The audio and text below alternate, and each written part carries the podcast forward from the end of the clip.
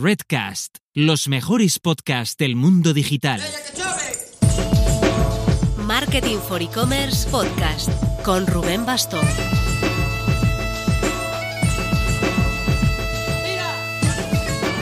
Hola marketers, entramos en la que para muchos será la última semana productiva del año, así que hay que darle caña.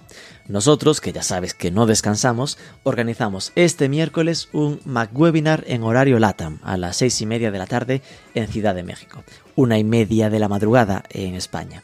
Lo dará Pedro Espota, que es Growth Director de la agencia Logia y Superprofe en nuestra Mac Academy, para revisar los últimos cambios que ha hecho Google en el Google My Business, recientemente renombrado a perfil de empresa.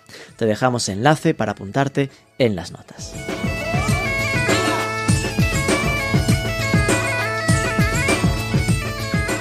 Con la entrevista de esta semana iniciamos la que esperamos sea una serie revisando los ganadores de los e-commerce Awards 2021.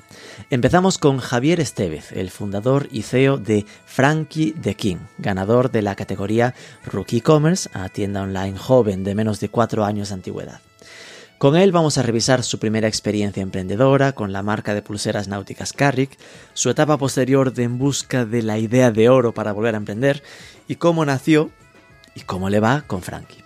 Tras tantear proyectos de pañales, motos eléctricas e incluso higiene femenina, Javier se decantó por el pujante sector mascotas con un proyecto de alimentación saludable para perros, basado en un modelo claro de suscripción. Vamos con ello. Pero antes... Se viene un fin de año lleno de deseos y nuevos retos para 2022. Si estás en México o cualquier país de LATAM y estás pensando en formarte en marketing digital, echa un vistazo a los cursos completos de marketing digital o específicos de inbound marketing, paid media o SEO y SEM que arrancamos en enero en nuestra Mac Academy. Formación en remoto con profesores profesionales del sector dando clases en modo taller en tiempo real. Pura filosofía Learning by Doing para que 2022 sea el año en el que realmente domines el entorno digital. Usa el código MACFINDEAño en la landing exclusiva que te dejamos en las notas y consigue un 25% de descuento por ser oyente del podcast. Siempre toda la info en m4c.academy.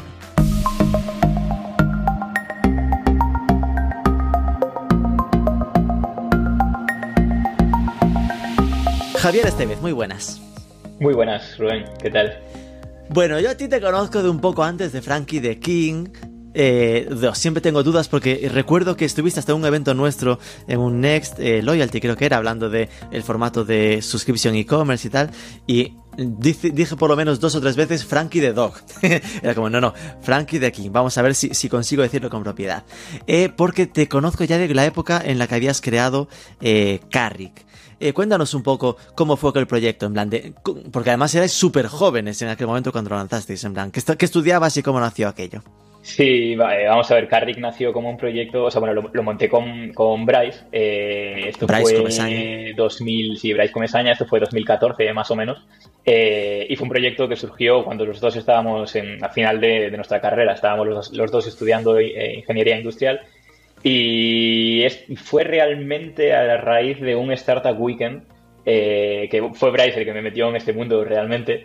Eh, descubrí, pues eso, el, mundo de las startups, el, algo diferente a lo que es, pues oye, búscate curro, acaba tu carrera y demás. Descubrí que pues, mm. por ti mismo puedes hacer cosas lo que quieras. Entonces, digamos que, a través del Startup Weekend pues surgió ese, es un poco esa inquietud. Y un día, eh, pues hablando Bryce y yo, eh, era verano 2014, pues estábamos comentando, oye, mm, ya en aquel momento vendíamos unas gafas que nos traíamos de, de, Estados Unidos, que se llamaban Noca Run, eh, y las vendíamos a, nuestros colegas. En plan, nos las traíamos pues en, no sé, de, 10, 20, 30 de golpe y luego las, las vendíamos aquí a colegas y, nos sacábamos unos eurillos. Nada, pues para, lo ilegal, sin pasar por aduanas. para pagarnos un, par de copas el fin de semana. Y, y, entonces, pues eso, se mezclaron ahí un poco esas inquietudes de, montar cosillas. Eh, vimos que lo de vender, eh, en este caso, era offline pero entonces ahí fue cuando empezamos a, pensar en, oye, ¿y esto a nivel online, el tema del e-commerce y demás, cómo va? Obviamente no teníamos ni idea de nada.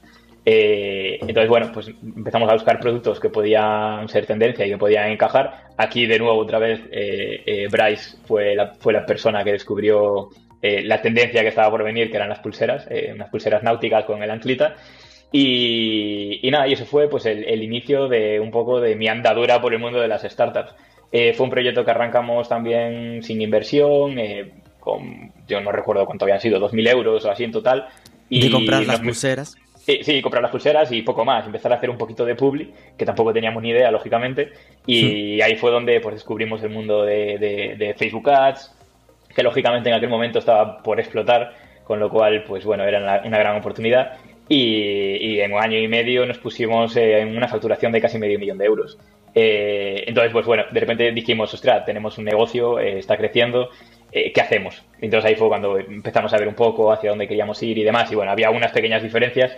Y, al final eso, junto con que estamos hablando de moda, que es eh, o te reinventas y vuelves a sacar un producto que tenga de nuevo éxito y demás, o al final si no es muy complicado. A día de hoy la marca sigue viva, eh, Carry, que la gestiona otra gente, pero, pero bueno, están introduciendo nuevos productos y demás, y, nosotros pues hemos evolucionado y hemos pasado a hacer, a hacer otras cosillas. Eh, y ahí llega, pues, un poco la etapa de Frankie, que no sé si quieres hablar directamente ya sobre Frankie, porque por medio hubo algunas cosillas. Voy, a rascar aún un poco. en esta parte. ¿Cómo crees que se llena una hora si no? Eh, no, porque eh, yo esto lo recuerdo. de hecho, habíamos hablado en aquel momento que habíamos quedado los tres y tal por Vigo como era muy al, al albor de lo que estaba pasando con Hawkers, ¿no? Es decir, que de hecho aquello de las gafas era muy la época. Hawkers, que era, eh, en, en vuestro caso, era un modelo que funcionaba muy bien para Facebook Ads, ¿no? Porque era un modelo que no era compra por impulso puro, ¿no? Con lo cual entiendo que vuestro foco fue mucho, trabajabas muy bien la marca, solo recuerdo, es decir, que tenéis ese discurso y marinero, ¿no? Con, con, las anclas. Sí, un storytelling muy, muy marcado, sí. Exacto. Y después era, entiendo que en aquel momento era un rollo muy a Facebook Ad, directo a conversión y que funcionaba muy bien en aquel, formato, ¿no? Sí, justo. No, no había tampoco tanta competencia en, tantas marcas haciendo publi, aunque bueno, sí que fue el momento en el que, de boom, donde empezaban a salir todas, pero, pero sí que, digamos, era una, una oportunidad importante y era un canal por explotar con unos CPMs mucho más bajos que los que hay ahora. Bueno, eh, era el, no sé, una, la panacea porque era muy fácil llegar a la gente, muy barato y, bueno, era la clave. Es que sí, yo recuerdo en aquel momento como que era maravilla de, eh, oye, es que tengo este producto y con solo con los anuncios en Facebook vivo. Vivo, ¿no? En plan, que realmente conseguía a, no recuerdo cuál era el dato, pero que a euro de inversión 3 de, de revenue, ¿no? Es decir, de... Sí, sí, sí, el, retorno era, era, era importante y, sobre todo yo creo que la clave era, era esa, que, que, estaba, que era un canal sin explotar. Y que al final nosotros que somos eh, mentalidad ingeniera, eh, ahí en concreto en tema de Facebook sí que era yo el que más me metía, eh, pues nos metíamos a ver hasta el último dato, analizar todos, todos los detalles, eh, cosa que ahora pues ha evolucionado, Facebook se ha convertido en una caja negra, no sabes qué es lo que ocurre, te fías, entonces, bueno, a veces sí que cuando miras un poco hacia atrás dices, joder, cómo molaba volver un poco a 2014, como con lo fácil, entre comillas, que era aquello. Eh, ahora se ha complicado todo mucho.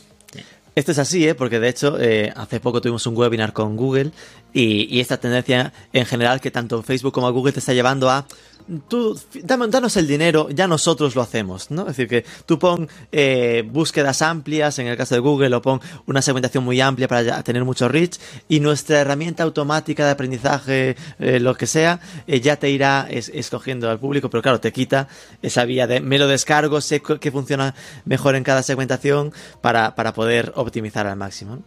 Pero claro, yo sí que recuerdo en aquel momento que había aquel punto de política de tierra quemada un poco, ¿no? Que supongo que es lo que, lo que ahora llevó a que vosotros cansarais y a que Carrick ahora para sobrevivir, pues ahora estoy viendo su web, pues tenga pulseras, pero también sudaderas, packs o lo que sea, porque ¿qué era? Y dime si, lo ves igual, ¿no? Es decir, que... Em, consigo un público. El típico reto de la recurrencia. Que oye, has dado un giro en tu carrera absoluto, porque ahora con Frankie sí que se trabaja mucho. Me obsesioné un poco con la recurrencia.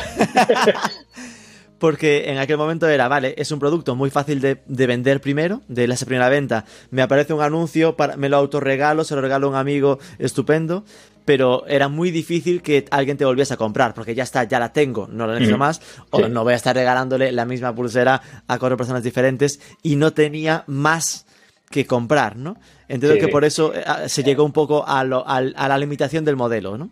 Sí, no, exactamente. De hecho, era uno de los debates que había, que teníamos internamente cuando comentábamos un poco, oye, pues estratégicamente cómo, cómo evolucionar, cómo seguir.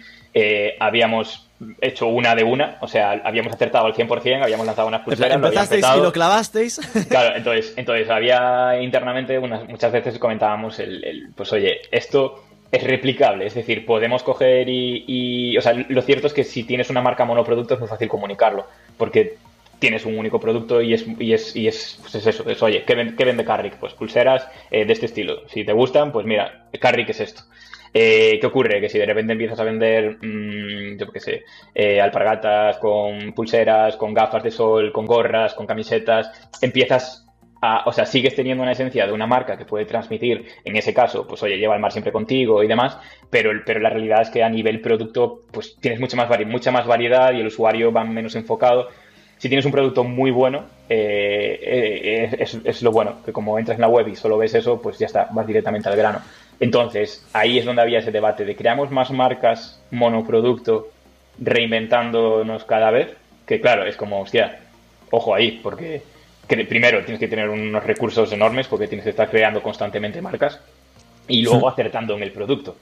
Eh, entonces, bueno, ahí eso eh, es algo que era muy difícil, no tenía mucho sentido, lo intentamos y hicimos algún test con alguna marca con, camisetas y tal, eh, pero al final lo que tiene sentido es, es, enganchar a la gente con tu marca, conectar, vender los otros productos y al final eso es un poco, un poco la clave y la esencia para, de esa recurrencia, porque si no la gente lógicamente se aburre del mismo producto todo el rato y, no es un producto como las gafas de sol que se te rompen y sigues necesitando otras gafas de sol porque eso pues es una necesidad, te molesta. Hay sol, sigue habiendo sol. Entonces en este caso es una pulsera que es, eso sí que es puramente estético, con lo cual pues eh, en el momento en el que se acaba, se agota un poco la tendencia, pues eh, empieza, empiezan a ir las cosas un poco para abajo. Que entiendo que ahí la jugada, porque claro, crear marcas de cero es, es hace mucho frío, ¿no? En ese rollo, es empezar muy puramente de cero. La escalabilidad en el modelo habría sido la data que vosotros podíais llegar a tener, ¿no? Es decir, ok, como Carrick, yo tengo este listado de gente a la que he impactado a través de Facebook Ads, de gente que me ha comprado, que ha demostrado interés, que ha sacado la cartera por mí, pero claro, eh, no sabrías del todo. ¿Le intereso porque son pulseras y quiero otras pulseras? ¿Le intereso porque es del mar y me compraría otro producto del mar? ¿Le intereso X? ¿no? Eh, Tú puedes coger y decir, yo tengo mi base de datos, incluso por mail, sin gastarme un euro, pues yo les vuelvo a atacar, les vuelvo a vender esto, pero claro, tú a esa persona le vas a decir, hola, o sea, yo no soy Carrick, yo soy eh, Croma era como se llamaba la otra marca de camisetas. Yo soy Croma. ¿Broma? Croma, Croma, ah, croma. de color. entonces, yo, soy Croma. Eh, eh, y entonces dirán, no sé quién eres, o sea, eres una marca más. ¿Por qué me estás escribiendo, señor Croma? Claro, entonces, ¿cómo conectas esa parte? Porque si luego dices, hola, soy Croma de Carrick, entonces es como, ya soy Carrick, ya no es una marca diferente. Entonces, no tiene sentido. Con lo cual, eh, ese modelo a nivel probabilidad, o sea, si simplemente a nivel estadístico, es muy difícil de que ese modelo funcione, porque no va a estar todo el rato acertando y todo el rato creando marcas. con lo cual, pues ese, ese, esa teoría quedó ahí un poco aparcada. ¿Hubo prueba y fracasó? ¿La de Chroma? ¿Lo intentasteis? Hubo, hubo prueba, eh, fracasó, o sea, porque Chroma no siguió adelante, eh, pero, pero claro, es que tampoco teníamos los recursos como para decir, vuelvo a lanzar una marca a tope con pasta, o sea, al final tú piensas que también un poco cuando llega ese momento de lanzar Chroma, eh, Carrick ya no es el Carrick que era en su apogeo. Entonces, claro claro, empiezas a quemar tus recursos, todo esto, insisto, sin inversión externa, o sea, 100% con recursos propios y tal. Eh, entonces, claro, al final, pues no tienes pecho, no tienes pulmón, y donde quieres, porque ya estás habituado a un ritmo elevado, eh, de repente dices, ostras, yo así ahora paso a, no sé, a vender una camiseta al día, no voy a ningún lado. Entonces necesitas meter más pasta, o sea, invertir bien para acelerar más rápido. Carrick empezó muy despacito. Entonces, no tienes, no tienes recursos, no puedes hacerlo. Eh, lo probamos, no salió y empezamos, entramos ahí en un bucle de, ostras, ¿cómo salimos de esta? ¿Qué hacemos? Tal, y fue un poco ya supervivencia hasta que, pues eso, encontramos a gente que quería darle una segunda oportunidad a la marca y, ahora pues está ahí Carrick eh, con, otro tipo de productos también, con sudaderas, que recuerdo, que recuerdo que en su momento, de hecho, el dominio era Carrick Bracelets, ¿no? bracelets directamente. Ahora es carrickbrand.com. Eh, lo han movido hacia Atlantic Slow Fashion, ¿no? Quitarse de la, moda rápida, la vinculación al Atlántico. Eh, ¿Cómo fue esa salida? Porque, oye, como experiencia emprendedora, también está guay el he vendido mi marca. Supongo que por lo que dices ya no estaría en apogeo, así que no, os habréis hecho muy ricos con la venta, ¿no? El Ferrari lo tengo aparcado abajo, pero no, eso es por... No, no. Eh, eh, sí, no, a ver, al final, pues lógicamente, tú, eh, yo en este caso, al final Bryce y yo nos buscamos un poco la vida. Yo en este caso, pues decidí profesionalmente, vi que por, por, el camino de Carrick no íbamos hacia, hacia, bueno, hacia donde yo quería. entonces decidí salir y buscarme, tenía, sí que tenía claro que quería ir a otros proyectos. Entonces, bueno, pues mm, yo me, me, desligué de la compañía eh, o sea, seguí teniendo mis participaciones. El que se hizo rico fue Price entonces.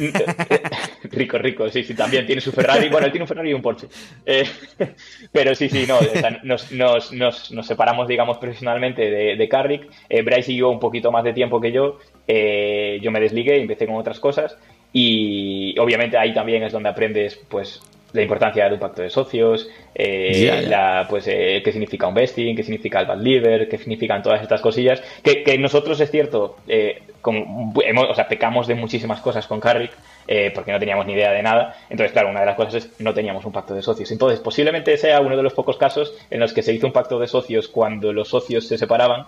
Eh, pero, pero muy bien, porque bueno, Bryce y yo somos amigos, nos llevamos bien. Eh, obviamente, mm, pues en cualquier separación, pues siempre hay mm, sus más o menos tal, pero, pero, pero, muy bien y seguimos siendo amigos y demás. Y, nada, llegamos a un punto, a un acuerdo. Obviamente, pues eh, yo salí antes, parte de gran parte de mis participaciones se fueron y demás. No voy a entrar en esos detalles, por supuesto, son cosas privadas, pero, pero básicamente eso, que, que también fue una fase de aprendizaje de, oye, qué significa el, pues a nivel compañía, a nivel societario, gestionar este tipo de cosas, aprender pues es un pacto de socios y demás. Luego la marca continuó con Bryce eh, y, un tiempo después, pues eso, se incorporaron estas, estas personas, ahí ya sí nos desligamos eh, y, nada, y yo ya, bueno, yo ya estaba con, con otras fundaduras. Ahí entiendo que tuvo que haber una época compleja, ¿no? Porque, claro, tú que venías de ingeniería industrial, que no es lo que normalmente se identifica como el una mm, cantera de startuperos. Eh, tras esta experiencia, de repente, eh, podrías haber de repente vuelto al no, bueno, pues voy a trabajar como tus prácticas, ¿no? Que habían sido de eh, departamento de métodos de trabajo en PSA Citroën. Muy, muy vigo esto. suena ya muy, muy, no sé, me suena a ese es. Entonces, vuelvo a mi, a mi carrera de, mm, sistemas de trabajo en, fábrica o, sigo por ideas. Entiendo que tuviste claro que querías seguir por la vía de startup. Eh, sí, sí, sí. Sí, sí, no, eso. O sea, yo ya te digo, desde el día que descubrí eh, el mundo startup, eh, para mí la carrera, que todavía estaba en ella, fue en plan, bueno, la voy a acabar mm, y ya está. Y hasta luego y a otra cosa. Al final, bueno, de hecho muchas veces eh, enseño cuando, cuando comento, cuando hablo con gente, incluso con el equipo y tal. Muchas, alguna vez enseñé pues, mi típica foto de casco de obrero con, en una obra en, en Vialia, aquí en Vigo, en la, en la, nueva estación de AVE. Eh, eh, pues estaba yo allí con mi casco, en eso debía ser, pues, no sé, 2013 y un año después estaba montando Carrick. Entonces, sí, las cosas cambian y yo cuando dejé Carrick no pensé en volver hacia atrás. Eh, mi profesión es ingeniería industrial, pero básicamente lo que siempre digo es que lo que me enseñó es a pensar. Eh, y es algo positivo y no me arrepiento de haber estudiado industriales. Eh, entonces, bueno, esa, esa, forma de pensar, esa forma lógica, pues es lo que me lleva también un poco a ser como soy profesionalmente y, ahora pues en el mundo startup. Todo es, todo es llevable al mundo startup. Al final de todo aprendes y, en una, o sea, cuando creas algo de cero necesitas saber de todo. Así que cualquier cosa que hayas estudiado, cualquier cosa de la que vengas, te, te va a aportar. Y esa etapa sí que fue complicada. Complicada en el sentido, o sea, no, no, yo tenía claro hacia dónde ir, pero complicada porque vienes de una etapa en la que estás pues con, una intensidad muy alta, eh, trabajando todos los días muchas horas y demás, a de repente ese vacío en el que dices, wow, que, por una parte yo lo que decía era, vale, voy a descansar, esto fue un verano cuando yo salí definitivamente y dije voy a descansar. Ah, diez días después estaba ya pensando en qué hacer y, no sé, ¿sabes? Como, con, el mono ahí me temblaba el cuerpo. Y, no, eh, eh, entonces, bueno, ahí pues empecé a valorar un poco hacia dónde ir. Eh, por el camino, obviamente, pues también tengo que seguir comiendo, con lo cual era un poco de vamos a seguir buscando hacia dónde ir profesionalmente, quería montar otra cosa, pero vamos a ver, pues eso, cómo puedo con mis conocimientos actuales ayudar a otras, a otras startups o involucrarme como freelance de manera puntual en algún proyecto, bueno, cosas que hice, temas de Facebook Ads, temas de un poco, un poco de todo. Sí, entiendo que al final fue mientras no llegabas a la idea eh, por la que querías apostar definitivamente, estuviste en modo consultor de Facebook Ads, por lo que veo por aquí, y ya cuando lo tuviste claro, aparece Frankie the King. Sí, ¿Cómo, ¿Cómo apareció esto? ¿Cómo nació? Pues Frankie nace como una mezcla, pues obviamente a nivel profesional yo estaba buscando ese nuevo reto eh, ahí yo tenía varias cosas claras. Eh, tenía claro lo que decíamos antes, la recurrencia. O sea, loco por la recurrencia, veía que ese había sido uno no, de los... No me vuelvo a pasar lo de carne no, tierra quemada. no, no, no. O sea, yo tenía súper claro que la recurrencia es clave para que un modelo funcione. Y, a partir de ahí, pues recurrencia, entonces empecé a pensar en modelos de suscripción, en consumibles, eh, para que, pues obviamente tú puedes montar un modelo de suscripción de, no sé, de eso, de pulseras, pero no tiene sentido. Entonces, claro, un consumible, algo que se agote, que, que, la gente siga necesitando de forma recurrente. Entonces, ahí valoré varias cosas y algunas, eh, te, bueno, ahora te reirás, pero intenté montar un. Bueno, después, me después encontré lo que había sido Nonabox en su momento, eh, que es un modelo de suscripción de, pañales, eh, pero intenté replicar algo, algo similar. Con, con, cosas que estaban funcionando en Estados Unidos. Sobre todo eso, miraba, miraba a Estados Unidos. Entonces probé pues sector de eso, pañales, eh, incluso llegué a, pensar en higiene íntima femenina, eh, que, hay pues una tendencia también muy grande de... de, eh, ah, me sale la palabra. bueno, de ese tipo de, productos de, algodón orgánico y cosas de ese estilo. y con un modelo de suscripción. De hecho, aquí yo creo que no sé si era Jessica Alba o, no, Jessica Alba, no sé si era Pañales o esta. Bueno, había tenido una, una había montado una, una compañía de estas y había una tendencia como muy grande. Entonces me puse a investigar qué pasa. Principal, principal problema, mm, hola, yo soy hombre, no, no uso esas cosas. Y luego, por otra parte, en el de niños, no tengo niños, tampoco tengo ni idea. Entonces, bueno, fui descartando cosas. Eh, y al final llegué al mundo de Quiero pensar que tienes perro, eh, entonces, ¿no? Porque si no. Exactamente. Entonces, bueno, se encajaba un poco más. Eh, pero lo cierto es que el mundo de, los, de las mascotas lo descubrí a través de. bueno, yo en toda esta etapa, pues estaba hablando con Rubén Ferreiro, eh, para, pues bueno, ya nos conocíamos, entonces, oye, estoy dándole vueltas, qué hacer y qué no hacer y demás.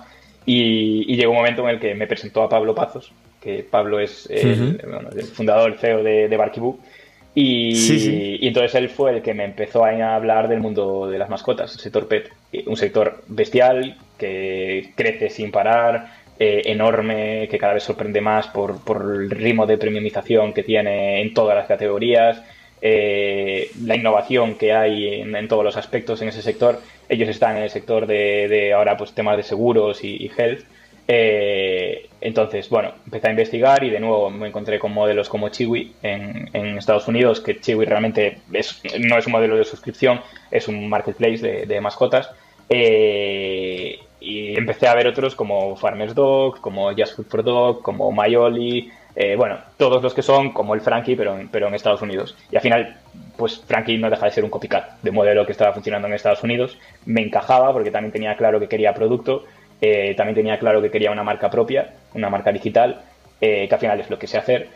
Y, así surgió Frankie. Esto fue primer semestre 2018. estaba, pues eso, haciendo temas de consultoría con otras compañías y al mismo tiempo creando esto. Eh, hice un pequeño MVP que cada vez que piensas en un MVP dices, oh, vendí 20, a 20 personas y es como, oh, pues ya está aprobado. no, o sea, pero bueno, lo hice porque había que hacerlo.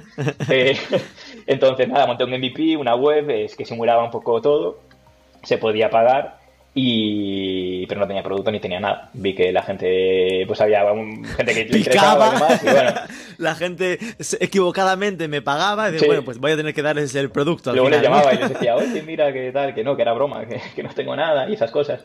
¿En serio? Y sí, bueno, quería, quería testar un poco y después eh, con la excusa de, que haya, de pagar y tal, pues hablar con ellos. La gente muy maja. Al final siempre tenemos en, en, la cabeza pues que las cosas van a ir peor de lo que... O sea, ¿cómo vas a hacer eso? ¿Cómo vas a venderle a alguien y que no haya producto? Claro, Les llamaba nada más comprar hablaba con ellos, les explicaba, les preguntaba, aprovechaba para, pues, oye, que, que, ¿por qué estás buscando este tipo de producto y tal? Y la gente muy bien, les decía, oye, cuando vuelva, a, o sea, cuando, tengamos el producto, te llamo y te, y te, te regalo el producto para que lo pruebes y demás. Y esto fue eso, pues 2000, mediados de 2018. O sea que, bueno, vale. pasó tiempo. Una, pausa aquí, porque eh, esto es una etapa súper chula. Ahora vista en perspectiva, ¿no? Es decir, eh, ay, qué guay aquel momento que pensaba en muchas ideas. En aquel momento entiendo que la presión, la, el, el, agobio, ¿no? De escoger la correcta es mucho más, más grande. Yo recuerdo aquel proyecto estilo Nona Box, ¿no? Que lo tenías en la cabeza, mm. lo de los pañales.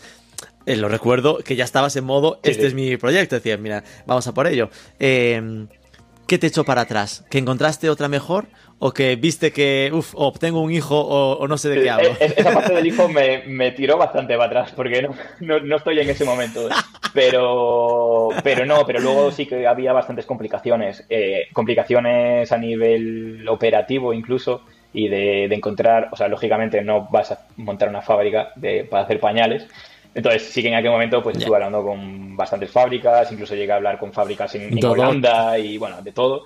Y, o sea, estuvo, realmente estuve trabajando, como dices, bastante tiempo en este proyecto y al final uno de los problemas era que pues tenías que comprar una cantidad bastante grande para que te hiciesen algo un poco para ti, con tu marca y demás.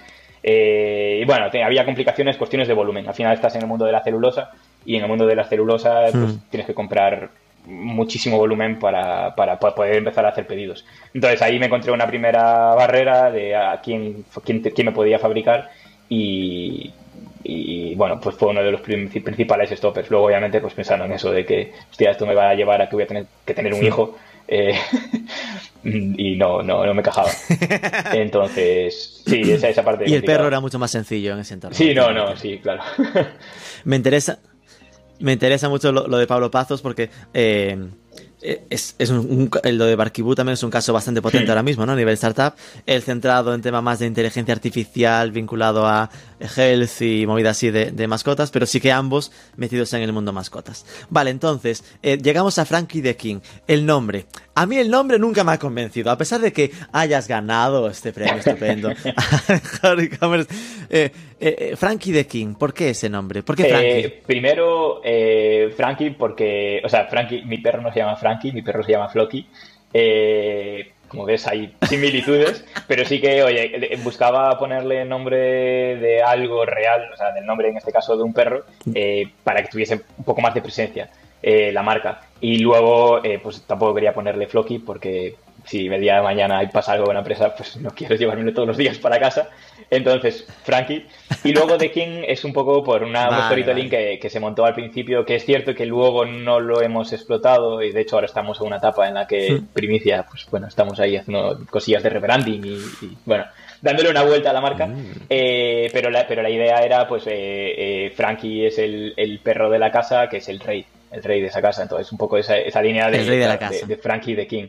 Eh, claro, después ahora te pones a pensarlo con perspectiva y en, mitad de, de, pues eso, que si la monarquía pues no está en el mejor momento, eh, que tal, es porque de King, porque, o sea, bueno, somos muy rayados, entonces es como, hostia, y esto, y la gente que pensará y tal. De King se va a Dubai. Y luego Frankie de King como nombre completo, siempre hay que andar deletreándolo, es horroroso, eh, bueno, no sé, un montón de historias. El de King apareció realmente porque no, porque el dominio frankie.com estaba cogido y los otros nombres que tenía eh, no encontraba uno que estuviese libre y tal, entonces fue como, va, pues mira, Frankie the King me encaja con el storytelling y patada para adelante y a seguir.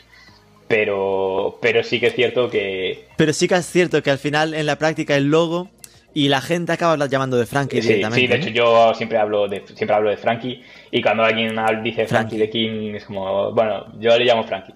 Eh, que al final es un poco la, la esencia y porque es que Frankie the King eh, bueno, es un poco, es un poco largo y un poco, un poco, un poco goñazo, no sé. Frankie es más, cercano, más friendly también.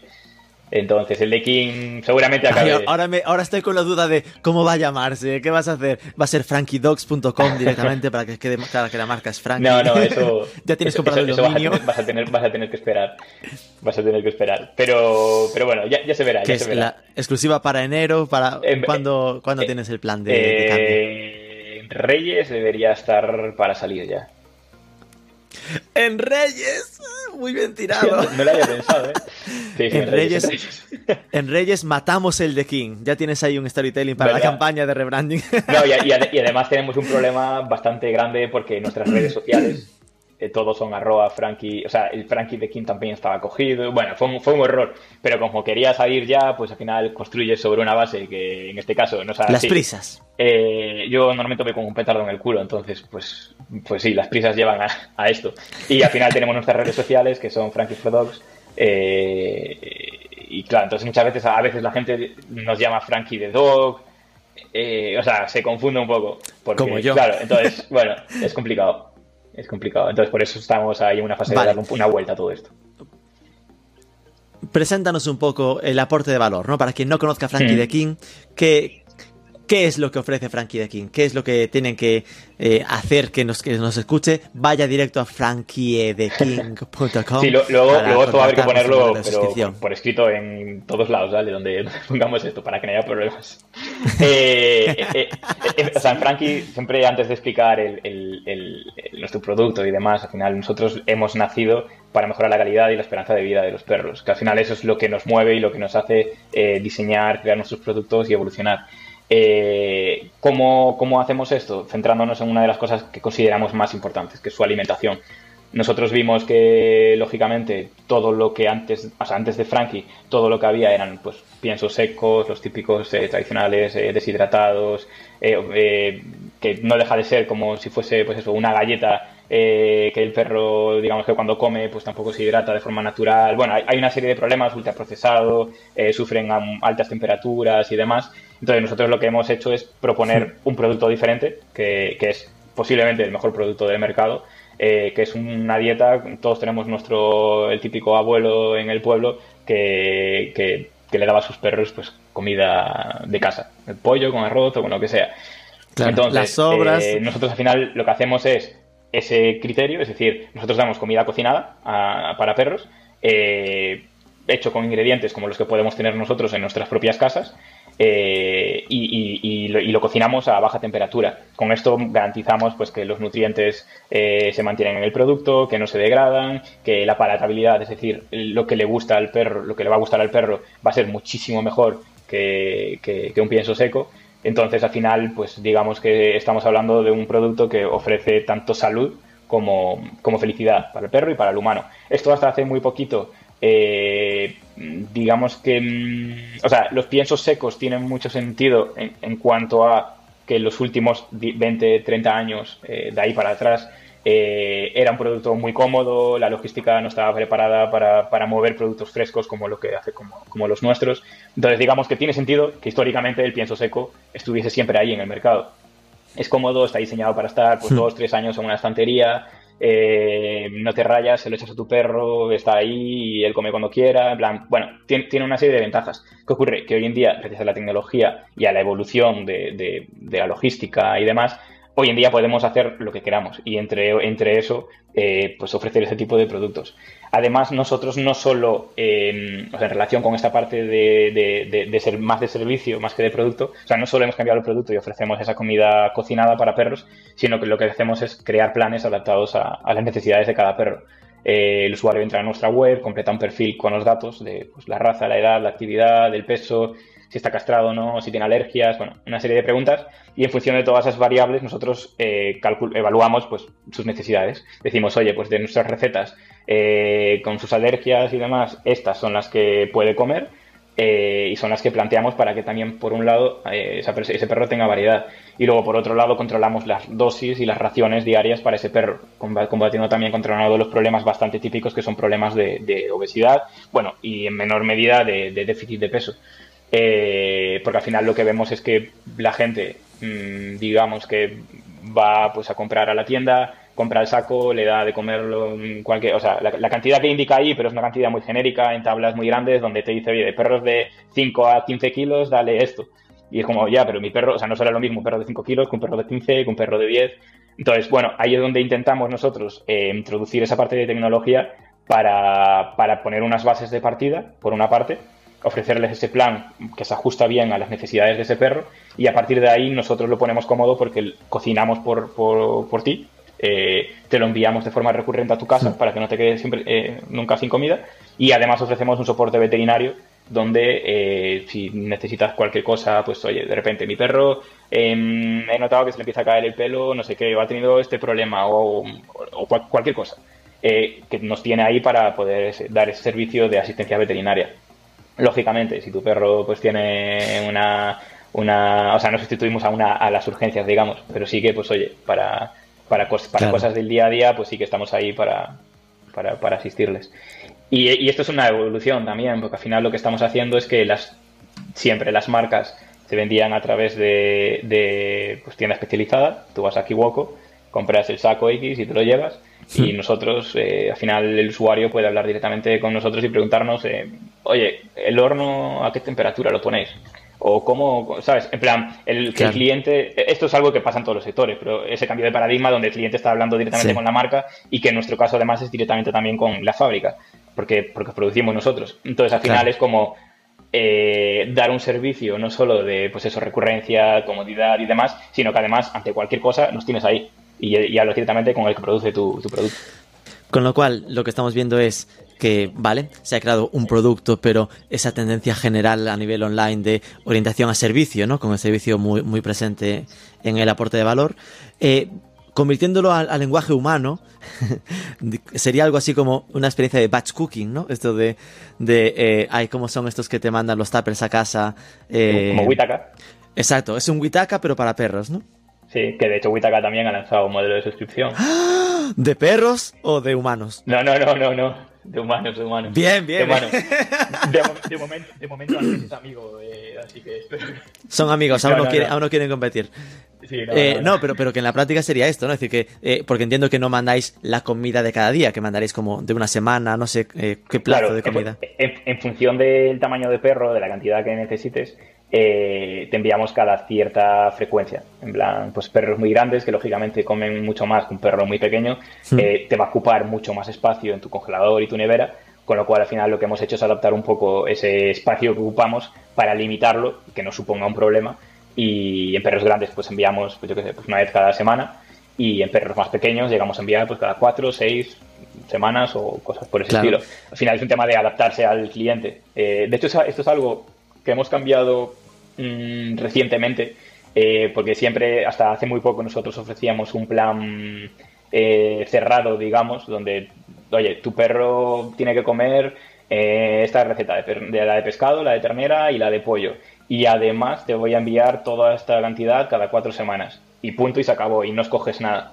Hmm. hemos, hemos evolucionado un poquito, viendo un poco también las respuestas, el feedback de la gente y demás, y nos hemos dado cuenta que al final, primero, no todo el mundo quiere darle, aunque sean compatibles con su perro, esas recetas, no todo el mundo quiere darle esas recetas por la razón que sea, entonces permitirles escoger esas recetas. Y, y, luego, por otro lado, el, el, porque siempre estamos hablando del perro, el perro, el perro, pero al final lo cierto es que también tiene que ser cómodo para, para la persona. Hay gente que tiene más espacio en el congelador, hay gente que tiene menos espacio, entonces al final también estamos dando la opción de escoger la frecuencia y en consecuencia la cantidad de comida que reciben en cada envío eh, pero que eso, esa decisión esté en manos del, cliente. Entonces, si alguien tiene un arco muy grande, pues se puede ahorrar dinero porque son menos envíos y de paso ayudamos también al medio ambiente con menos envíos, menos packaging y demás. Eh, entonces, bueno, hemos evolucionado también un poquito esas cosas. Hay muchísimas cosas que se pueden hacer aquí, la verdad. Entonces, Necesitaríamos un equipo de 50 personas de producto para, para sacar todo lo que tenemos que hacer. En la práctica tenéis una dark kitchen, ¿no? Lo que dices que es la fábrica, la cocina es una cocina de estas que se habla ahora para el delivery, que para hacer un envío de tuppers, para guardar en congeladores, pues que sea fácil. Entiendo que el cocinado será sencillo, ¿no? Solo es como descongelar y poner al horno así. El, no, o sea, nosotros, nuestra comida es, cocinada ya, o sea, se la enviamos, digamos, lista, es un ready to eat. Eh, ah. El cliente simplemente pues tiene que descongelarla porque le llega congelada eh, la descongela mm, como si fuese cualquier otra comida y a partir de ahí, pues si quiere darle un toque de calor en el microondas para quitarle un poquito del frío, o sea, no para calentar, nada, unos segundos, eh, genial, y si se lo echan en el plato y, que Si no, ya se, enfría, ¿qué temperatura ambiente la sola? Eh, sí, no, o sea, en, ese sentido es, es, el producto está cocinado, está listo, y el cliente simplemente tiene que tratarlo como si fuese su, su comida. Hmm. Descongelar, lo que sea, lo que quiera. Y lo que noto es que cada vez dais más opciones, ¿no? Es decir, esto que obviamente desde el punto de vista del usuario súper agradable y cómodo y maravilla de me permite escogerlo todo, que no me gusta esta receta, que me lo mandes cada semana o cada mes, pero para vosotros como empresa, como proyecto, eh, os resta escalabilidad, ¿no? Os permite, os dificulta el simplificar el tema y decir, vale, eh, hago packs mucho más sencillos, ¿entiendes? ¿Cómo estáis organizados? Quiero decir, ¿cuánta gente? ¿Dónde estáis? Eh, ¿Dónde estáis Dark Kitchen? Que cómo de desorganizados estamos, ¿no? Es tu, pregunta. no quería decirlo de esa manera. Eh, eh, sí, no, mira, nosotros cocinamos, o sea, nosotros tenemos una, nave industrial donde cocinamos en, aquí en Galicia, en Ribadumia, en la zona de Cambados, eh, bueno, en la provincia de Pontevedra. Hmm. y desde ahí servimos a toda España. hacemos, o sea, lógicamente, pues producimos nuestras recetas en función de las necesidades de esto, de previsiones de envíos y demás. Y a partir de ahí nosotros entregamos con, con paquetería con MRV, en este caso, entrega urgente al día siguiente no hay ningún... Esto fue uno de los retos que nos encontramos al principio y las grandes mm, preguntas y dudas que teníamos, que era que no existe un operador eh, de paquetería que funcione, digamos, que tenga última milla como un MRV a toda España em, hmm. de, de, congelado. Sí que hay de refrigerado, seguro frío, pero de congelado no hay nada. Entonces, digamos que tuvimos que reinventar un poco el tema y lo que hemos ido es a un, modelo de entrega en menos de 24 horas. O sea, nosotros los pedidos salen pues como a las 5 o 6 de la tarde y a las 12, antes de las 2 del mediodía, están todos entregados. Eh, enviamos el control de temperatura, lo hacemos nosotros, lo enviamos en unas cajas de polispan, eh, como si fuese marisco, viene de Galicia, pues igual, marisco para perros. Y, y, lo enviamos en unas cajas de polispan que van aisladas con unos acumuladores de frío que mantienen la temperatura y demás. Y, Ahí seguro que volviste a hablar con Bryce para que te contase cómo hacía, porque tiene, creo que una familiar suya, un proyecto de, de marisco, ¿no? Sí, Sari Laurel, sí. Le, copiaste el modelo, no me digas eh, más. Eh, eh, no, sí, o sea, al, final ambos enviamos producto con, con, temperatura controlada, con lo cual al final el modelo es el mismo. De hecho, ellos también usan MRV, también usan cajas de polispan. Entonces, por eso digo lo del marisco, porque, porque realmente es así. O sea, enviamos el producto como igual que se Eso hay que usarlo en el storytelling, ¿eh? En plan, se envía a tu casa como el mejor marisco de Galicia. Exactamente. Tenemos que hacer una colaboración con, con, con Laurel, sí. Tal cual. Oye, imagínate, comida para perro y te mando unos percebes. Oye, esto es Joder, pero, pero, pero esos percebes que van gratis o, Upselling, hombre, upselling. Hay que, hay que pensar, no pienses a lo pobre. Vale, vale, entonces me gusta, me gusta. Sí, no, pero, eh, a, nivel operaciones y tal, pues eh, uno de los grandes retos que hay en el cual pues estamos trabajando, obviamente ahora estamos muy centrados en, oye, que el cliente tenga, o sea, que todas las mejoras vayan al cliente, que el cliente las perciba y que, se aporte cada vez más valor, pero sí que es hmm. cierto que estamos pensando en cosas, en, cómo conectar esa parte de que el cliente perciba valor con que sea escalable a nivel operativo. Intentar eh, a día de hoy no lo hacemos, pero sí que tenemos ideas para que, por ejemplo, las cajas, ese packaging que haces, eh, que se monten, digamos, pues que sean estándar. Que intentar que en vez de que una caja lleve 17 paquetes, otra 27 y otra 25 y otra tal, eh, que sean lo más estándar posibles. Tenemos algunas ideas que nos para ayudarnos a esas cosillas y, lo que pasa es que, bueno, ya te digo, estamos centrados ahora en que el cliente perciba cuanto más valor mejor, eh, pero sí que es uno de los retos a corto plazo, porque a medida que crecemos... Es decir, que ahora está súper pues personalizado.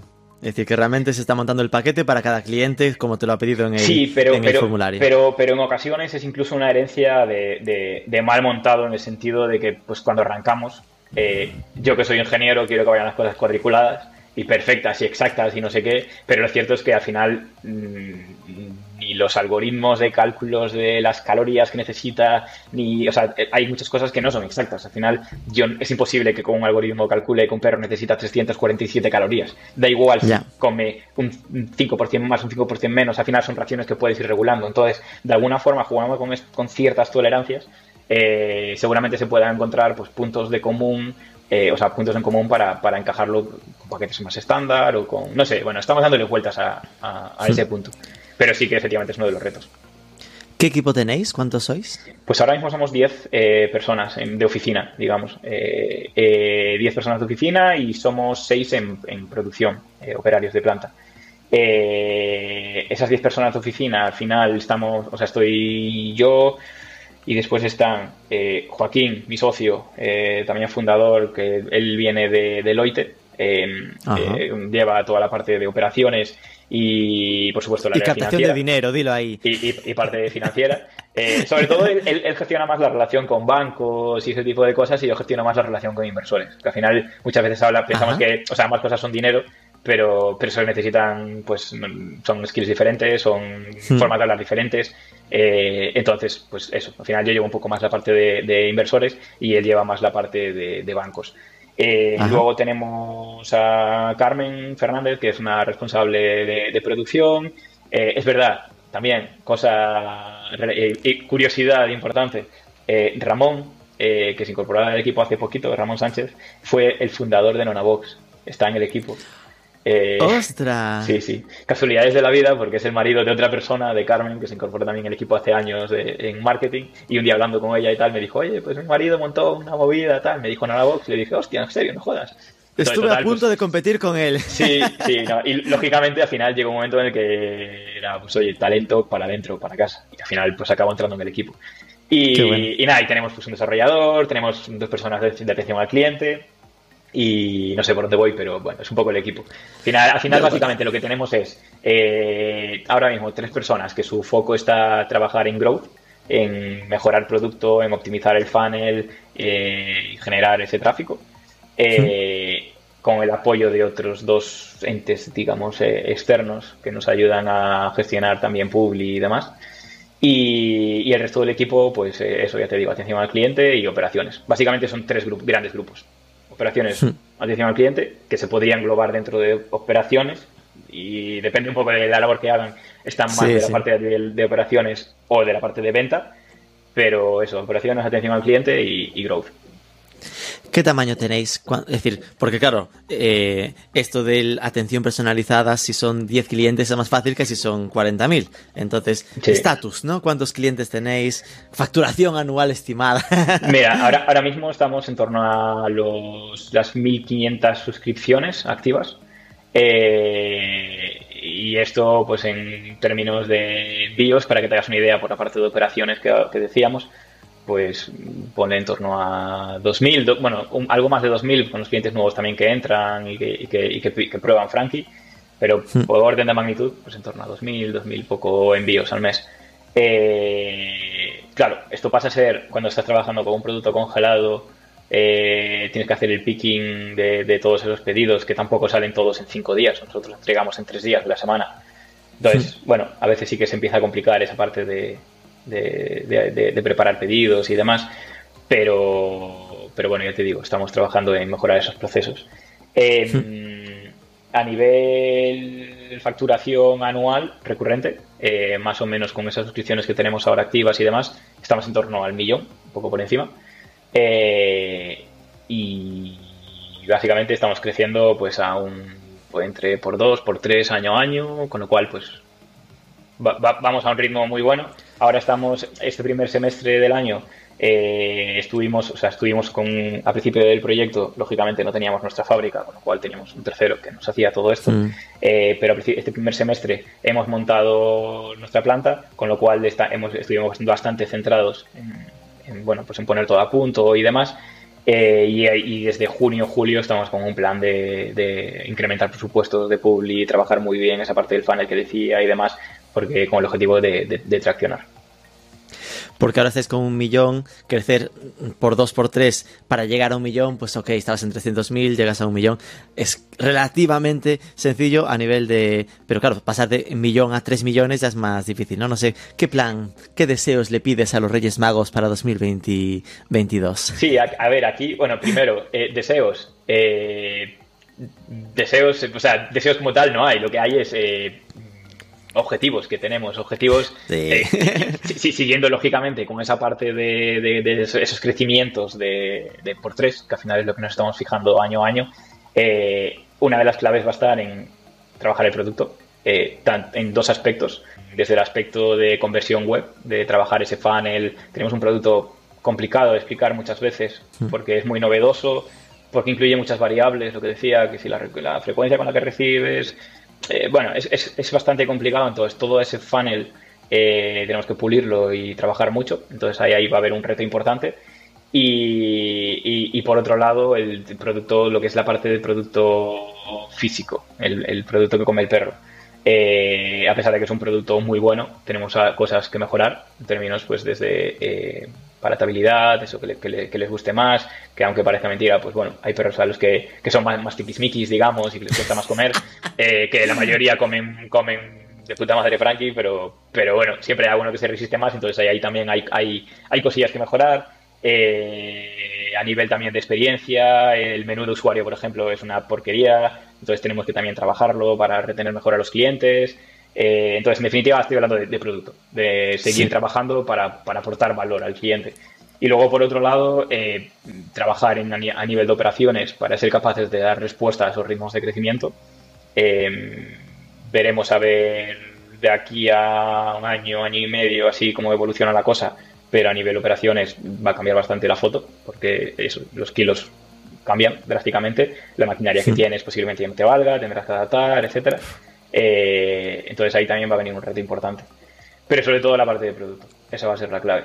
Y luego, la, a ver, la generación de tráfico, por supuesto. La generación de tráfico, con lo que decíamos al principio de todo de, esta llamada, es que Facebook eh, y Google y demás, pues bueno, cada vez son más competitivos. Entonces, uno de los grandes retos es empezar a generar o sea, empezar a el, ver, el ser capaces de que esos canales eh, sigan traccionando como están traccionando hasta ahora eh, y escalando y luego por otra parte explorar vías vías nuevas eh, de, captación ya sea por otros canales pues estilo no quiero hablar de los TikToks y demás que eso es algo que no tengo ni idea de cómo va porque o sea pero hay que explorar pero sí que hmm. desde luego empezar a trabajar un poco más el posicionamiento cuestiones pues de, de tráfico orgánico eh, trabajar mejor tema de contenidos, ese tipo de cosas que nos van a ayudar más a medio y largo plazo. Al final, crear la marca. De ahí la, eh, cosas como lo que estamos haciendo ahora del rebranding, de empezar a trabajar mejor eso. Al final, yo creo que es una de las cosas que más te distinguen. Yo, por mi background, por mi formación y demás, soy muy analítico, ingeniero, lógico a muerte y siempre me cuesta mucho más ver esa parte de brand pero, pero creo firmemente en que la marca es uno de los valores diferenciales y que sobre todo ahora que empiezan a aparecer eh, competencia cada dos por tres, que hace exactamente lo mismo que nosotros, eh, incluso, bueno, hace poquito puse un, un tuit eh, un poco polémico porque uno de los nuevos que salieron, que además me consta que tienen bastantes recursos y no son tontos, eh, eh, pues nos cogieran, nos cogen nuestras fotos, las usan. Entonces, bueno, está, bien porque, o sea, que, me da igual, pero digo, está bien porque al final te indica que estás haciendo bien las cosas, que incluso para las marcas que están saliendo eres referencia. No es la primera vez que pasa con otras marcas que también nos cogen nuestras propias fotos. que, digo yo, oye, pues por lo menos si vas a coger fotos, porque entiendo que estás empezando, a las de Estados Unidos o no sé, de, otra gente, ¿sabes? Disimulas. no, de las nuestras, que además era un contexto, es curioso, porque era un contexto de, era un anuncio donde decían lo que nos diferencia a nosotros de otras marcas que hacen lo mismo que nosotros. Y, y, aparecía nuestra foto en, supuestamente esta marca y en las otras aparecía una foto de su producto. Entonces, como, hostia. Al revés lo hicieron. Claro, o sea, estás diciendo que, que mi, mi, producto es mejor que el tuyo y lo estás y estás intentando engañar a la gente para decir que, ese es el tuyo. No sé, una cosa muy rara. Entonces, bueno, esas cosas nos indican que estamos haciendo bien las cosas. Y, pero efectivamente está saliendo competencia, entonces eso también va a ser uno de los retos. Fuimos los primeros en llegar a España. Eh, llevamos ya, pues eso, dos años largos, con lo cual eso también nos ayuda, nos empuja. Eh, haber aparecido al principio de la ola, pues eh, te hace que la gente cuando piense en ese tipo de comida piense en Frankie. Y es algo que también me pasó en Concarric, que la competencia nos, nos venía, o sea, había clientes que vienen a junto nuestra y nos dicen, oye, eh, he tenido este problema, no sé qué, esto no puede ser. Eh, y después les preguntas y les dices, oye, tío, yo no sé, no estás en mi base de datos. Eh, ¿Quién eres? Y al final te das cuenta de que te acaban diciendo, ostras, mm, perdón, me equivoqué, era con esta otra marca. Entonces, ah. incluso hasta los clientes, o sea, se equivoca, se confunde las marcas con nosotros los clientes se confunden con nosotros. O sea, todos vienen a nosotros, entonces al final, bueno. Eso que no sois la referencia. Eso indica que, estás bien posicionado. Ahora lo que hace falta es pues pulir las cosas, eh, trabajar en términos de escalabilidad, porque llega un momento en el que tienes que apretar y empujar, eh, pero las bases están ahí. Porque, eh, ¿cuál es vuestro buyer persona? Me explico, típica pregunta marquetera. ¿Tiene respuesta a esto? Por supuesto, espera. Sí, venga. No, explico por qué lo pregunto. Vais a, al que es súper persona urbana que ama a su perro como si fuera un hijo, por lo tanto quiere una comida de super calidad, dispuesta a pagar más, o realmente la diferencia de precio no es real, es decir, que te pagarías lo mismo, simplemente esto es mejor calidad porque cambia el modelo. Es decir, estoy pensando en Colvin, por ejemplo, que Colvin consigue mejor calidad de flor a menos precio de lo habitual. ¿Es un caso parecido y, o es realmente más caro que el comprar la comida en el Kiwok? No, no, a ver, lógicamente es más, es más caro porque el producto no tiene nada que ver, porque la logística no tiene nada que ver, porque los costes no tienen nada que ver en general. Eh. Entonces, eh, desde ese punto de vista sí que es más caro. Más caro no, más costoso.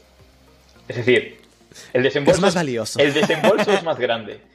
Pero luego hay que tener en cuenta cuestiones como, pues oye, también el gasto en veterinarios que puedes tener a la larga, el, toda, pues lo que, lo que te aporta el producto al final, ese valor.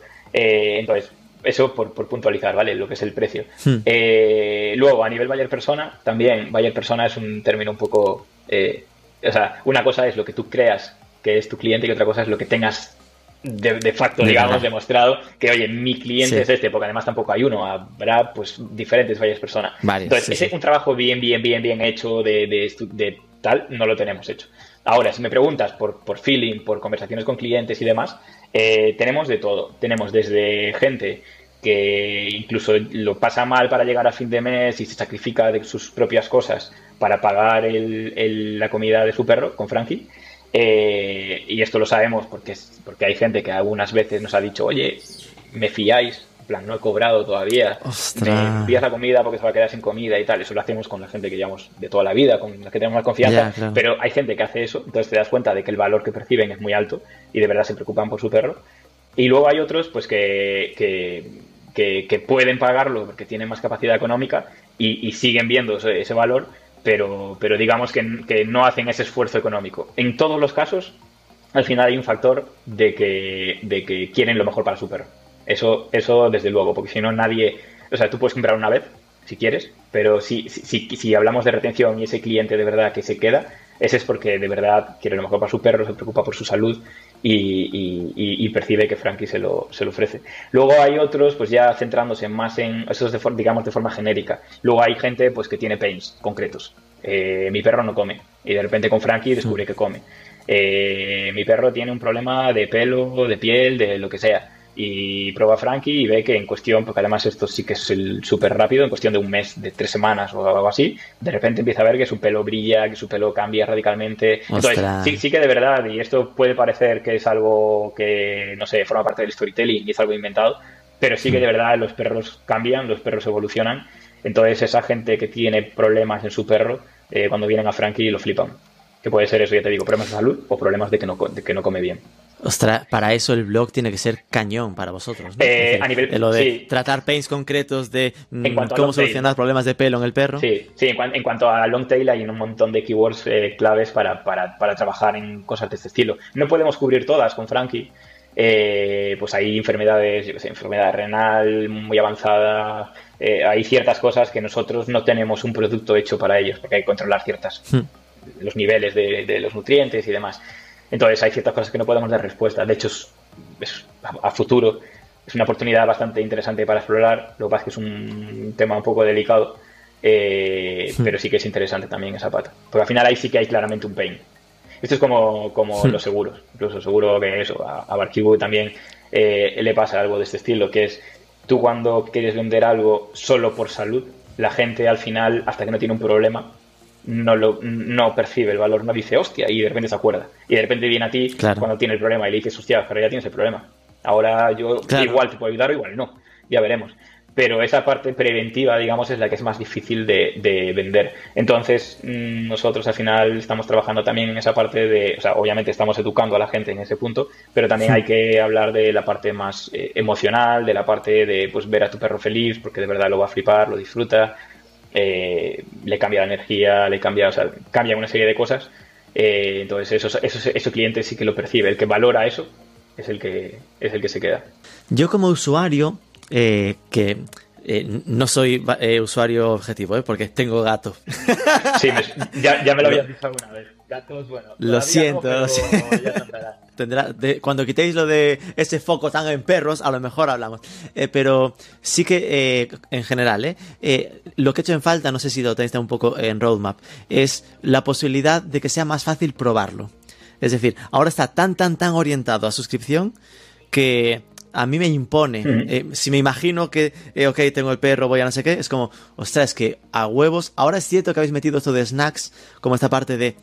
Pero siento que no es lo mismo. A lo mejor lo es, ¿no? Sí. Pero snacks me siento como postres, entendernos, pero si quisiera de repente el, oye, mándame eh, dos comidas o una semana, solo quiero comprar una vez, no quiero el compromiso de suscribirme para siempre, ¿no? Ese rollo de, prueba. Ahí tenemos, o sea, realmente nosotros lo comunicamos como una prueba, el primer pedido. De hecho, o sea, siempre hacemos mucho énfasis en todo el proceso, en dejar claro que no te comprometa nada, que puedes pararlo cuando quieras, incluso si, si compras la prueba y lo paras, no te vamos a volver a cobrar y es lo mismo que, que, si pidieses una sola vez.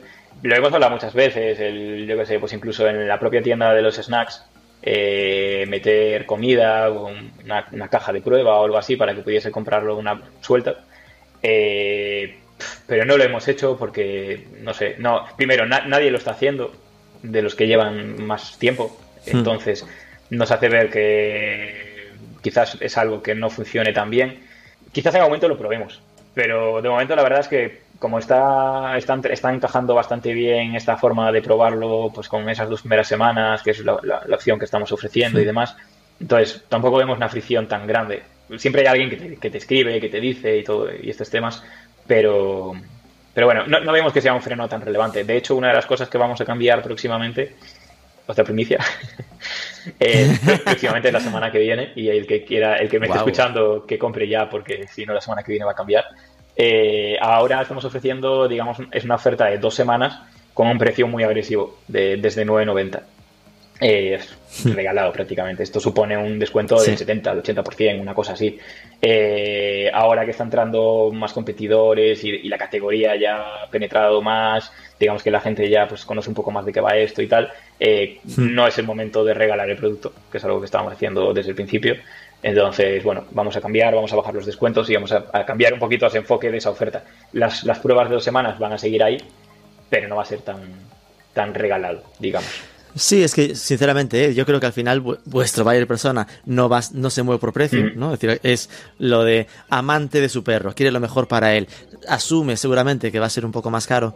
Yo no, no sería a priori el factor que, crea que sea determinante. Lo veo más el igual me cobras 10 euros por una semana y te lo pagaré igual que por dos, ¿no? Es decir, que al final lo que quiero es probarlo, ver si al perro le gusta, si la calidad es buena, cómo, cómo me siento. Eh, acabo de hacer el Wizard, la prueba de prueba tal, y ok, acepto el aunque me canse de tener que responder eh, el menú, el menú, el, formulario de pistas del perro, entiendo que eh, es parte del valor, ¿no? Que la gente, que estés interesándote por la, eh, los datos concretos de la mascota. Después lo que me jode, que me pidas el email para ver el plan, ¿eh? Cabroncete. Pues, pues, pues, pues sí, suerte que no te pido el teléfono también. que claro, podía ser en modo curioso de, bueno, lo que quiero ver es qué me ofrece para decidir si lo, si lo compro, pero ya te meten, no, no, oye, me lo facilitas con Gmail, con, con Facebook, pero ya está el, me estoy, eh, estoy dejando el suscriptor. eso sí que es cierto que es como también un, freno. Hay mucha gente que, pues, que, no, que no quiere ceder sus datos, pues en ese caso el mail y demás, cuando nos escriben por, por, por privado al final, ¿por, ¿por qué tus datos? Porque de esa forma guardamos el mail y, y vas, a tener en tu email el plan, digamos, guardado. Cuando quieras eh, cogerlo, no vas a tener que rellenar otra vez el formulario. Pero, pero sí, está claro, al final es, un, es un freno.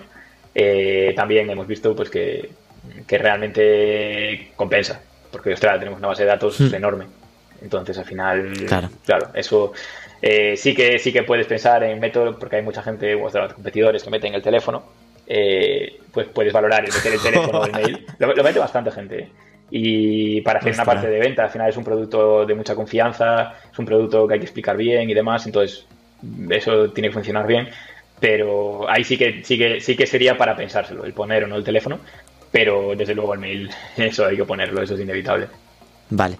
al menos he llegado al final y veo que la prueba es prueba, ¿no? No es un tema de... Porque a veces estas cosas de suscripción es como, eh, ya es, pagas esto, pero ya te estás suscribiendo automáticamente al rollo mensual. Aquí veo que al final es la prueba de dos semanas y si quisieras seguir entiendo que habría una reconfirmación. No, no, hay reconfirmación. Exacto. No, no, no hay reconfirmación. Ah. Está, o sea, ah, vale, pone el pack inicial y el después. Ah, sí, es el pack inicial y luego el después, lo que sería pero, pero, pero, pero, pero si no haces nada, lógicamente, pues bueno, te va a llegar un aviso, te va a llegar un aviso por mail tres días antes de que te cobremos para decirte que se te va a cobrar. Ah, vale, está aquí. Te avisaremos tres días antes de que se ejecute el siguiente pago de tu plan. Sí.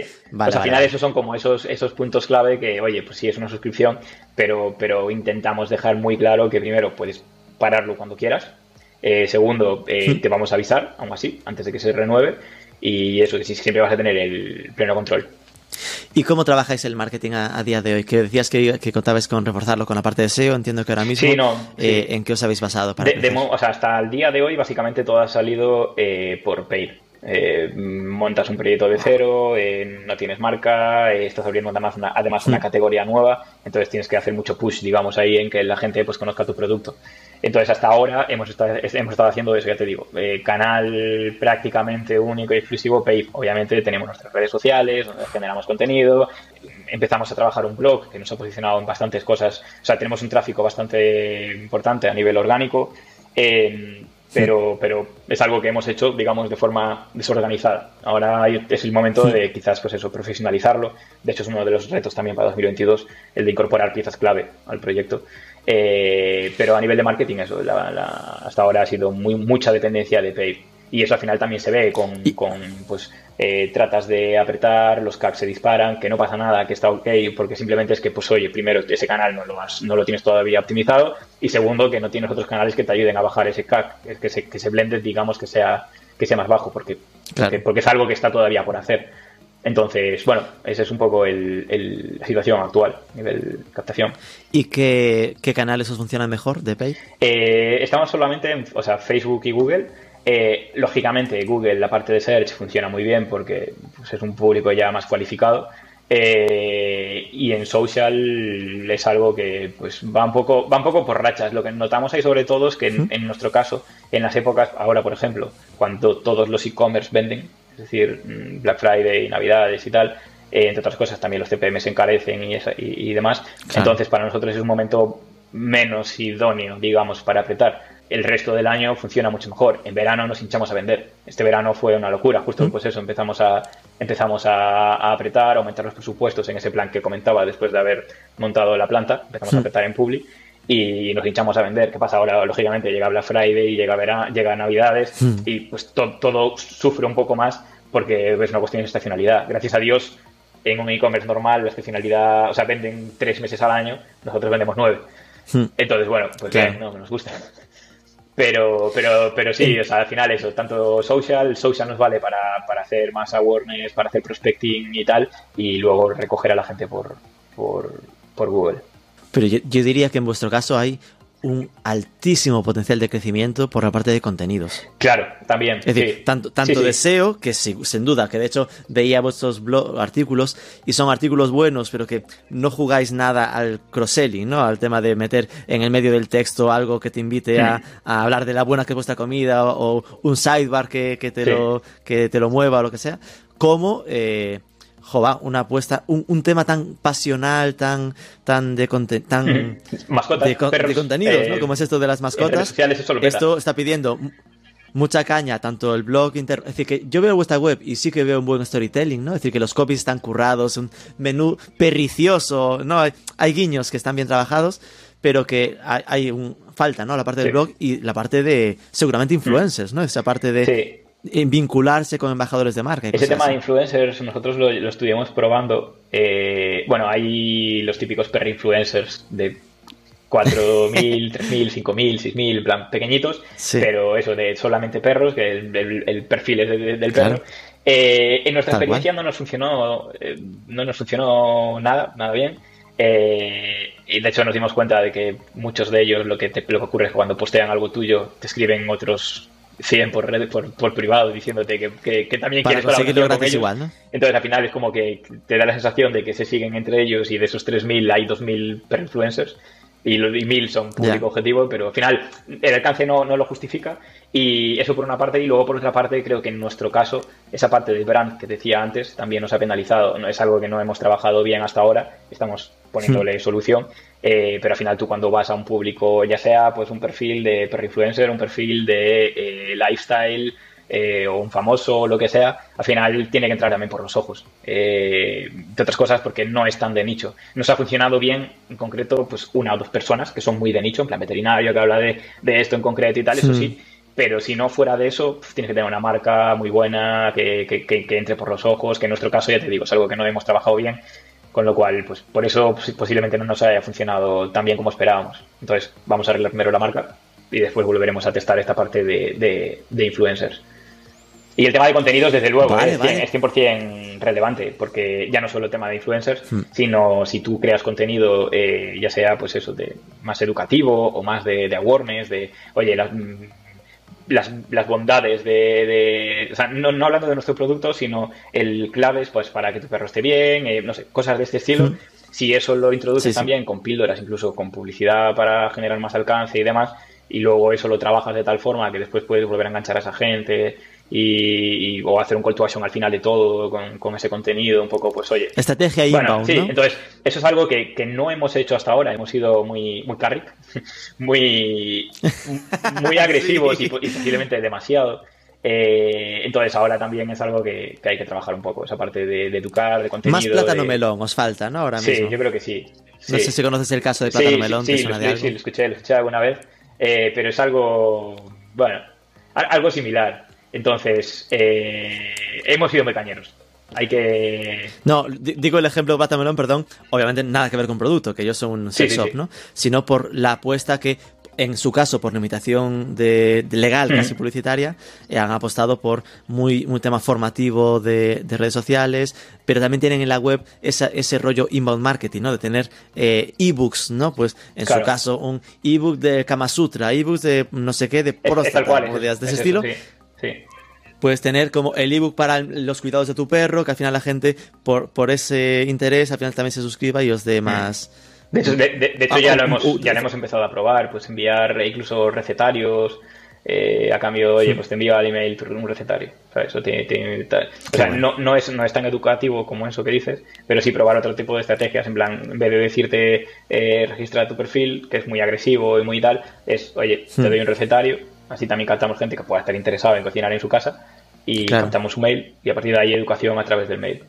Entonces, ese tipo de cosas. Porque Plátano Melón, el problema que tenían era que, que, en redes, que en redes sociales no podían hacer publi, ¿no? Algo así me suena. En general, es decir, pueden hacer publi, a veces lo consiguen, pero como con muchas limitaciones. Entonces han apostado siempre mucho por la parte de estrategia de contenidos, también lo de embajadores de marca, influencers y tal. Jova, pues Javi, de verdad, eh, muchísimas gracias. Yo creo que eh, sois los eh, gregios ganadores del Rookie Commerce, eh, de los e-commerce Awards 2021, muy bien merecido. Eh, lo bueno de esta conversación es que queda claro que hay, aún hay campo de crecimiento, ¿no? es decir, que por supuesto. aún queda... esto está, y sin duda es sin duda, yo creo que el sector mascotas en general es un sector que está creciendo mucho por esta tendencia global macroeconómica de tener menos hijos y más perros en general, aunque suene eh, fuerte. Eh, así que en ese sentido la tendencia se acompaña y eh. solo será cuestión de, ir aplicando estas cositas que hemos hablado a partir de Reyes. efectivamente, efectivamente, hay que estar atentos. Ya estaremos atentos para ver cómo, cómo cambia todo, ya veremos. Genial. Venga, Frankie, oh, Frankie joder. ya, ya es un Muchísimas gracias. Sí, ha sido un placer. Gracias, Rubén. Gracias a vosotros.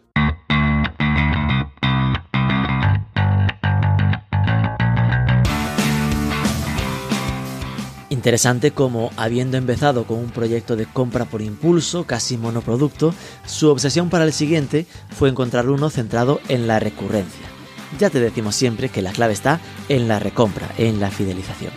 Si te ha gustado, danos un poco de amor, comparte el episodio por redes, déjanos un comentario por privado o en ebooks, sobre todo suscríbete al podcast, que es gratis, y nos escuchamos el próximo lunes.